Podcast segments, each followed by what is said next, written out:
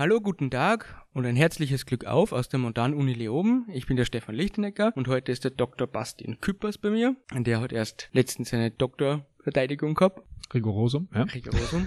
Und der Bastian redet heute über den Unterschied zwischen Landfill Mining und Enhanced Landfill Mining, was im Grunde nur so viel bedeutet wie das Wiederausgraben auf einer Deponie, um Rohstoffe zu gewinnen. Mehr oder weniger, ja. Sehr schön. Hallo Bastian. Hi. Bastian, es gibt ja zwei Arten, wie man eine Doktorarbeit machen kann. Du hast eine Paper-Doktorarbeit gemacht, ist das richtig? Ja, eine Paper-Disc, genau. Eine Paper-Disc und dann gäbe es noch die Möglichkeit, eine Monographie zu machen. Mhm. Was ist denn der Unterschied, Bastian? Im Prinzip kann man die Monographie mit einer ganz normalen Masterarbeit nur länger vergleichen. Bedeutet, man schreibt eben eine in sich geschlossene Arbeit. Und bei der Paper Disc ist es so, dass man eben peer-reviewed Paper verwenden kann, um die Doktorarbeit mit diesen zu füllen. Bedeutet, ich habe in meiner Arbeit, weil es ein Paper Dis ist, eine Einleitung geschrieben. Ich hatte auch einen Schlussteil und eine Diskussion. Aber der Hauptteil bestand primär aus, in meinem Fall, ich glaube, sieben Papern. Das heißt, ich muss mindestens, laut Definition, zwei Paper als Erstautor schreiben. Ein Paper muss ich als Zweitautor haben. Wie gesagt, peer-reviewed Paper. Nicht einfach nur irgendein Konferenzbeitrag. Ähm, bei mir waren es eben, ich glaube, vier Erstautorenschaften und drei Zweitautorenschaften. Und diese Paper stehen in einem inhaltlichen Zusammenhang zueinander und dann eben auch zum übergeordneten Thema meiner DIS. Und dann gab es zu jedem Paper eine Fragestellung. Die wurde eben in der Einleitung, also vor den Papern, wurde jeweils die Fragestellung sowie der Inhalt, also was wurde in einem Paper gemacht, beschrieben. Dann kommen die ganzen Paper nacheinander in die Dissertation rein und anschließend werden die Fragestellungen beantwortet sowie die zentralen Ergebnisse von jedem Paper dargestellt. Und der Gedanke dabei ist dann, dass dadurch die Thematik, die in der jeweiligen Dissertation behandelt wird, ja, umfasst wird. Und warum hast du die für die Paper-Dissertation entschieden und nicht für die Monographie? Oder hast du die da entscheiden können? Ja, prinzipiell kann man sich natürlich entscheiden. Heutzutage ist es halt erwünscht, dass man eine Paper-Dissertation schreibt, weil eben der wissenschaftliche Erfolg, wenn man so will, unter anderem an den Veröffentlichungen gemessen wird. Je mehr Veröffentlichungen man hat, desto besser. Dann sind wir irgendwo beim Hirsch-Index und dann kann man da alle möglichen Faktoren ausrechnen. Wie oft wird man zitiert, wie viele Paper hat man und so weiter und so fort. Wobei die peer-reviewten Paper am wichtigsten sind. Und wenn man dann sowieso schon Paper schreiben muss, zu Themen oder möchte, um eben wissenschaftlich anerkannt zu sein, dann macht es auch Sinn, die in einer Thematik zu schreiben, die für die Dissertation relevant ist, sodass man quasi zwei Fliegen mit einer Klappe schlägt. Das heißt, man kann schon Teile der Dissertation vorab schreiben in Form der Paper, während bei einer Monographie meistens ganz zum Schluss die heiße Phase kommt, wo dann monatelang an der Monographie geschrieben wird. Und so teilt man sich das zeitlich eben ein bisschen auf. Also ist das sozusagen ein zeiteffektiverer Weg, ob Dissertation zu schreiben? Ob das zeiteffektiver ist, weiß ich nicht. Das würde ich jetzt nicht unbedingt behaupten, weil wenn ich jetzt Versuche fahre und dann einen Monat oder zwei an einem Paper schreibe, das reiche ich dann ein, bekomme dann vielleicht die Aufforderung zu einer Major oder Minor Revision, muss also nochmal einige Korrekturen vornehmen, muss vielleicht auch noch was Größeres nacharbeiten, vielleicht einen Absatz oder Seiten dazuschreiben, was rausstreichen, wie auch immer, dann kostet das im Prinzip genauso viel Zeit. Aus meiner Perspektive war es so, entweder ich entscheide mich, dass ich paperweise das Ganze durcharbeiten muss. Das heißt, ich mache das Schritt für Schritt. Oder ich muss eben meine gesamte Monographie zum Schluss korrigieren lassen und habe dann eben viel mehr Arbeit auf einen Schlag. Ich glaube, ich behaupte mal, die Arbeit ist mehr oder weniger dieselbe oder der Aufwand, aber es stückelt sich ein bisschen schöner. Das heißt, man hat nicht so einen riesigen Block, den man auf einmal schreiben muss. Zumindest war es für mich so. Das heißt, man kann sozusagen einfach besser planen, beziehungsweise sein Zeitmanagement besser planen. Ja, für mich war es deutlich angenehmer. Das sieht dann natürlich auch nicht jeder so. Ich glaube, gerade ältere Professoren haben das ein bisschen lieber mit der Monographie, weil es da vielleicht auch einfacher ist, einen roten Faden reinzubekommen weil ich eben alles an einem Stück schreibe und dementsprechend liest sich das vielleicht etwas schöner, aber es hat eben alles Vor- und Nachteile. Und dadurch, dass momentan das System eben so ist, dass auf Paper Wert gelegt wird, macht es halt Sinn, das jetzt zu verstärken. Danke, Bastian, dass du uns das erklärt hast, was der Unterschied zwischen einer Monographie und einer Paper Disc ist. In deiner Dissertation hast du dich ja mit Enhanced Landfill Mining beschäftigt. Das hat was mit Deponien zu tun. Wie bist du denn auf das generelle Thema der Deponien gekommen? Wieso war das interessant für dich, um dort Dissertation drüber zu machen? Ja, im Prinzip wurde mir die Stelle, die jetzt projektbezogen war, auf die ich mich dann später beworben habe und die ich bekommen habe, wurde mir von einem Kommiliton zugetragen oder von einem ehemaligen Kommiliton. Und für mich war der interessante Teil gar nicht so sehr das Enhanced Landfill Mining, sondern die sensorgestützte Sortierung, weil ich die Thematik einfach mag. Und das Enhanced Landfill Mining hat mir quasi die Spielwiese gegeben, mich dann mit der Thematik zu befassen. Es gibt Landfill Mining und es gibt Enhanced Landfill Mining. Was ist denn der Unterschied, Bastian?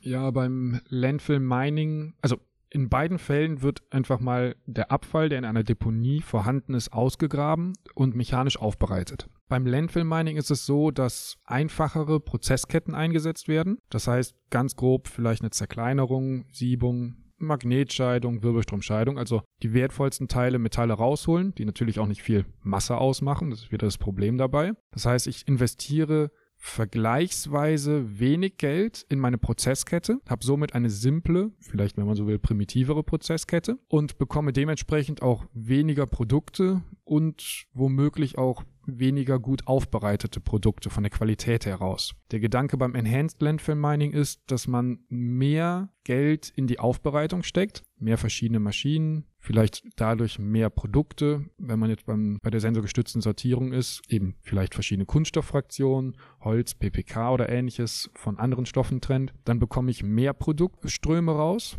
Ich bekomme hoffentlich sauberere Produktströme raus und kann die vielleicht sogar mit einem größeren wirtschaftlichen Erfolg verkaufen. Also ich bekomme mehr Geld für das, was ich raushole und ich hole hoffentlich auch mehr raus. Problem bei der ganzen Sache ist, dass ich natürlich viel mehr Geld investieren muss. Und der Gedanke vom Enhanced Landfill Mining ist, dass man so viel mehr Gewinn rausholt im Vergleich zum Landfill Mining, dass es sich eben eher lohnt. Ob das jetzt in Form von Materialwert ist oder Deponievolumen oder Fläche, die man zurückgewinnt, die etwas wert ist, sei mal dahingestellt. Aber das ist so der Ansatz, dass man beides unterscheidet.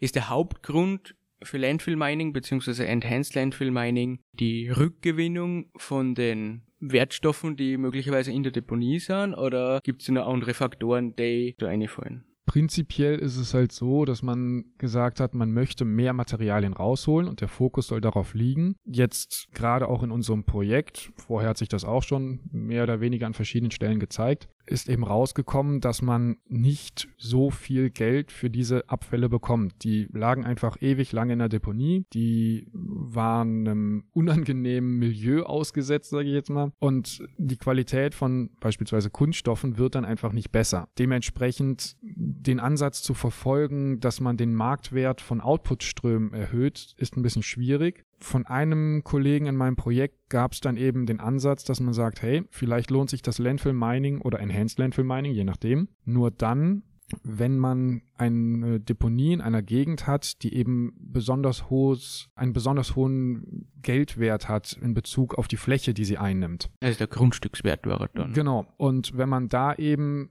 dann entsprechend einen großen Benefit daraus zieht, dass man möglichst viel aus der Deponie rausholt, Fläche zurückgewinnt, dann könnte es sich eher lohnen, als dass man sagt, ich versuche jetzt ein hochwertiges EBS zu erzeugen, also einen hochwertigen Ersatzbrennstoff, weil ich dafür einfach nicht genug Geld bekomme. Dazu kommt ja auch noch, dass der Markt immer Schwankungen unterlegen ist. Das heißt, ich muss dann ja auch irgendwie damit umgehen können, dass ich manchmal mehr und manchmal weniger dafür bekomme. Mhm. Es sind beim Landfill Mining, beziehungsweise Enhanced Landfill Mining, was jetzt nicht mehr sagen wird, ihr werdet nur noch Enhanced Landfill Mining sagen. Da sind ökologische Gesichtspunkte nicht so wichtig wie die ökonomischen Gesichtspunkte. Natürlich sind die ökologischen wichtig. Man gräbt ja nicht einfach eine Deponie aus, einfach nur, weil man Spaß daran hat. Es muss sich entweder geldtechnisch lohnen oder es ist notwendig, die Deponie auszugraben, weil es eben eine wilde Deponie ist. Es gibt keine Barrieren und ich verschmutze mir vielleicht mein Grundwasser. Gerade in älteren Deponien, wo man einfach nur mal so ein Loch neben einem neben einer Stadt oder neben einem Dorf gegraben hat und wenn man Glück hat, hat da einer mal ein Feuerzeug reingeworfen, damit das Ganze abfackelt, hygienisiert quasi da ist sowas dann eher ein Grund. Ob das dann auch umgesetzt wird, ist eine andere Sache. Es ist halt meistens kostenintensiv und beim Enhanced Landfill Mining geht es dann eher darum, dass man die Kosten reduziert, als dass man tatsächlich in einen Gewinn reingeht und in, mit einem Plus da rausgeht. Du hast eingangs gesagt, dass dich beim Enhanced Landfill Mining vor allem die sensorgestützte Sortierung interessiert hat. Kannst du uns darüber ein bisschen was erzählen, wie die sensorgestützte Sortierung funktioniert? Ja gut, es gibt natürlich verschiedenste Technologien, die man da betrachten kann. Üblicherweise ist es so, dass man irgendeine Art von Emitter hat, ob das jetzt im Bereich von Röntgenstrahlung ist, ähm, sichtbarem Licht oder Nahinfrarot, sei mal dahingestellt. Dieser Emitter sendet eben eine Strahlung aus, die interagiert mit einem Objekt und wird dann zurückgeworfen oder die Strahlung geht durch das Objekt durch, also transmittiert und wird dann von einem Detektor aufgenommen. So, und die Daten, die da aufgenommen werden, ich sage jetzt einfach mal pixelbezogen, kann man natürlich auch durch verschiedene Algorithmen jagen und dann bekommt man objektbezogene Informationen. Diese Daten werden ausgewertet und dann bekommt man ich bleibe jetzt mal beim Beispiel Nahinfrarot, weil ich mich damit besonders viel beschäftigt habe. Da bekommt man dann eine pixelspezifische Information. Beim NIR, also Nahinfrarot, ist es so, dass man Informationen zur chemischen Zusammensetzung bekommt. Das heißt, ich finde raus, was für eine Kunststoffart da ist, weil ich sehe, ob es bestimmte Absorption oder Reflexion gibt, die besonders hervortreten, die kunststoffspezifisch sind oder holzspezifisch oder typisch für einen bestimmten inerten Stoff. Genauso kann es sein, dass ich eben eine Farbinformation bekomme oder eine Information über Dichte, je nach Technologie. Nach der Klassifizierung von einem Objekt ist es eben so, dass die Partikel, wahrscheinlich werden die auf einem Förderband klassifiziert oder auf einer Rutsche, dass die eben über eine Düsenleiste hinweg befördert werden und mit Druckluftstößen können die dann aus ihrer Flugbahn befördert werden und dadurch landen die in einer anderen Fraktion als der Reststrom und damit reichert man eben eine Stoffart oder Farbsorte oder was auch immer an. Du hast dich in deiner Dissertation vor allem mit der Nahinfrarotspektroskopie auseinandergesetzt. Wo ist denn der Unterschied zur Röntgenfluoreszenzspektroskopie? Kannst du uns da ein bisschen den Unterschied erklären? Prinzipiell ist es erstmal so, wenn ich mit NIR arbeite, dann habe ich eben Infrarotstrahlung und die hat eine andere Wellenlänge als die Röntgenstrahlung. Die XRF, also Röntgenfluoreszenz, arbeitet auf atomarer Ebene. Nehmen wir uns jetzt ein Partikel und wir senden darauf die Röntgenstrahlung, dann interagiert die damit. Beispielsweise werden irgendwelche Elektronen aus ihren Schalen gekickt, andere rutschen von außen nach und dadurch entsteht Fluoreszenz, also das Partikel fluoresziert und der Detektor erkennt, okay, da kommt jetzt irgendeine Fluoreszenz an, das heißt, diese Strahlung wird aufgenommen, wird in ein elektrisches Signal umgewandelt und diese ist dann eben typisch für die atomare Zusammensetzung in so einem Pixel oder Objekt. Kommt darauf an, wie groß so ein Pixel ist. Und dann kann man eben Rückschlüsse darauf ziehen, wie viel Kupfer, Alu, oder was auch immer da an Stoffen drin ist. Das geht allerdings nur mit relativ schweren Atomen, also jetzt nicht mit Wasserstoff. Aber die meisten Metalle sind dadurch sehr gut abgedeckt. Das heißt, mit XRF kann ich verschiedene Metallsorten voneinander unterscheiden oder auch Legierungen. Wie genau das funktioniert, ist dann sehr abhängig vom jeweiligen Fall. Mit der NIR-Strahlung ist es eher so, dass wir bei den Kunststoffen und zellstoffbasierten Stoffen unterwegs sind, vielleicht auch verschiedene Mineralien. Es geht halt immer darum, dass hier die Moleküle analysiert werden und die müssen NIR-aktiv sein. Glas zum Beispiel ist nicht NIR-aktiv und somit kommt keine verwertbare Strahlung daraus oder reflektierte Strahlung. Ne? Und somit gibt es verschiedene Anwendungsgebiete für die beiden Technologien, wobei es halt so ist, dass die NIR-Sortierer deutlich günstiger sind als die Röntgenfluoreszenz-Sortierer. Und dazu kommt dann eben auch noch der Faktor Arbeitssicherheit, Strahlenschutz etc. Das heißt, bevor man sich so einen Röntgensortierer kauft, ist man sich normalerweise sehr sicher, dass es das Geld wert ist, weil man das eben nur lohnend einsetzen kann, wenn ich da wirklich einen hohen Mehrwert draus generieren kann. Während der NIR-Sortierer günstiger ist und somit kann man ihn auch für geringere, ich sag mal, Quoten oder geringere Marktwerte, die man generiert, einsetzen. Was sind denn die Ausbeuten von Deponien, wenn man sie jetzt da wieder ausbuddelt und verwerten möchte? Ja, prinzipiell ist es natürlich ganz stark davon abhängig, welche Technologien ich einsetzen möchte. Je mehr ich da verwende, desto mehr kann ich wahrscheinlich auch rausholen. Es ist von Deponie zu Deponie unterschiedlich, weil je nachdem, was drin ist, kann ich unterschiedlich viel rausholen. Und wenn man das Ganze jetzt mal so grob überblicken möchte, könnte man sagen, dass vermutlich das Rohstoffpotenzial, also die Menge an Materialien, die man tatsächlich verwerten könnte, ohne den Einsatz von fancy, high-techy-techy, sensorgestützter Sortierung wahrscheinlich so bei 15% liegt. Massenprozent. Das sind dann vor allem einige Metalle, also Fe-Metalle, die man durch Magnete rausholt und Ne-Metalle. Vor allem bei den Fe-Metallen hat man natürlich das Problem der Korrosion über den Zeitraum hinweg, die, die da drin liegen. Wenn ich jetzt noch einen Windsichte, äh, Windsichter oder Ballistikseparator einsetze, dann könnte ich noch einige Folien rausholen, vielleicht Textilien und ähnliches. Das sind dann vor allem brennbare Fraktionen, die ich in einer Müllverbrennungsanlage mit eingeben würde. Die sind jetzt aber nicht so hochqualitativ sauber, dass ich daraus ein EBS erzeugen könnte. Damit sind wir dann so bei schätzungsweise 15 Prozent. Da muss man jetzt wirklich ganz vorsichtig sein. Man kann nicht einfach die 15 Prozent nehmen, zu irgendeiner Deponie gehen und sagen, das kriege ich da raus. Ja? Bei mir im Projekt gab es dann noch den Ansatz, den hat ein Kollege verfolgt. Der wollte aus einer 3D-Fraktion, die zum Beispiel aus einem Windsichter oder aus einem Ballistikseparator rauskommt, noch wertstoffreiche Fraktionen erzeugen. In so einer 3D-Fraktion sind eben Steine, Mineralien, Holz, manchmal noch Papier, Kunststoffe drin. Und sein Gedanke war, dass man die inerten Fraktionen, also die nicht brennbaren, von denen trennt, die brennbar sind. Die heizwertreichen Fraktionen, wenn man so möchte. Dann könnte die heizwertreiche Fraktion mit verbrannt werden. Ob sich das jetzt wirtschaftlich lohnt, sei mal dahingestellt, aber man würde auf jeden Fall das Deponievolumen reduzieren. Das war Ziel der ganzen Sache. Und die Inertfraktion könnte man dann einer stofflichen Verwertung als Zuschlagstoff vielleicht im, am Bau verwenden. Das ist der Ansatz. Wenn man diesen Ansatz verfolgt, dann muss man eben schauen, wie groß ist so eine Fraktion, wenn ich die aus einer Deponie raushole. Da gibt es jetzt verschiedenste Analysen zur Zusammensetzung von Deponien. Die haben unterschiedliche Leute gemacht. Das heißt, ob man sich da eins zu eins drauf verlassen kann, da muss man immer vorsichtig sein. Aber wenn man dann verschiedene Analysen, die so im Internet rumfliegen, anschaut, dann kommt man drauf, dass da theoretisch nochmal 35 Prozent rausgeholt werden könnten. Das heißt, wenn alles perfekt liefe, könnte man allein darüber etwa 50 Prozent einer Deponie verwertbar machen, wenn man so möchte. Ob jetzt thermisch, materialspezifisch oder was auch immer, sei mal dahingestellt. Und darauf muss man jetzt allerdings noch die Effizienz der Aggregate beziehen. Bedeutet, wenn ich einen Wirbelstromscheider habe, der NE-Metalle rausholt oder einen NER-Sortierer, der Kunststoffe da rausholen soll, dann holt der nie 100% raus und erzeugt auch keine Reinheit von 100%. Also werde ich immer Verluste haben. Und die Verluste sind dann ganz stark davon abhängig, wie viel Maschinen ich da reinschmeiße. Gebe ich sechs Sortierer hintereinander rein, die alle auf Ausbringen arbeiten, die also immer wieder den Rest Reststrom der vorhergehenden Maschine nochmal nachsortieren, werde ich natürlich mehr rausholen. Das Problem ist, dass das kostet. Und diese Kosten sind dann der limitierende Faktor. Bastian, du hast gerade gesagt, dass es im perfektesten Fall, vom perfektesten Fall, man 50% einer Deponie ausbeuten kann. Wieso nur 50%?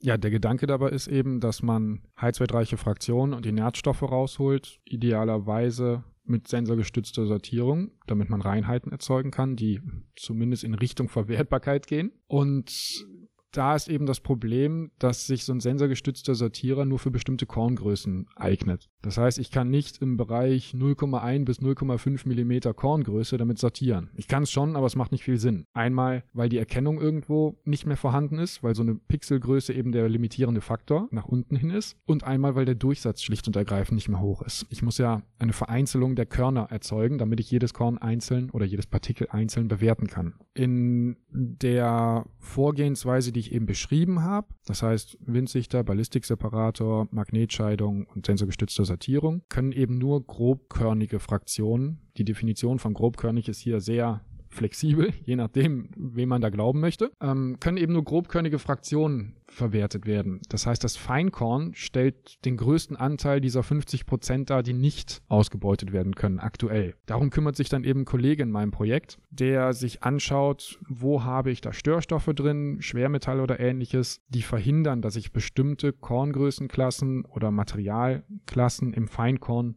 verwerten kann. Wie viel da dann noch möglich ist, kann ich jetzt aber unmöglich sagen. Das muss er dann noch herausfinden. Der wird jetzt in den nächsten Monaten auch fertig werden und dann gibt es da hoffentlich mehr Informationen zu.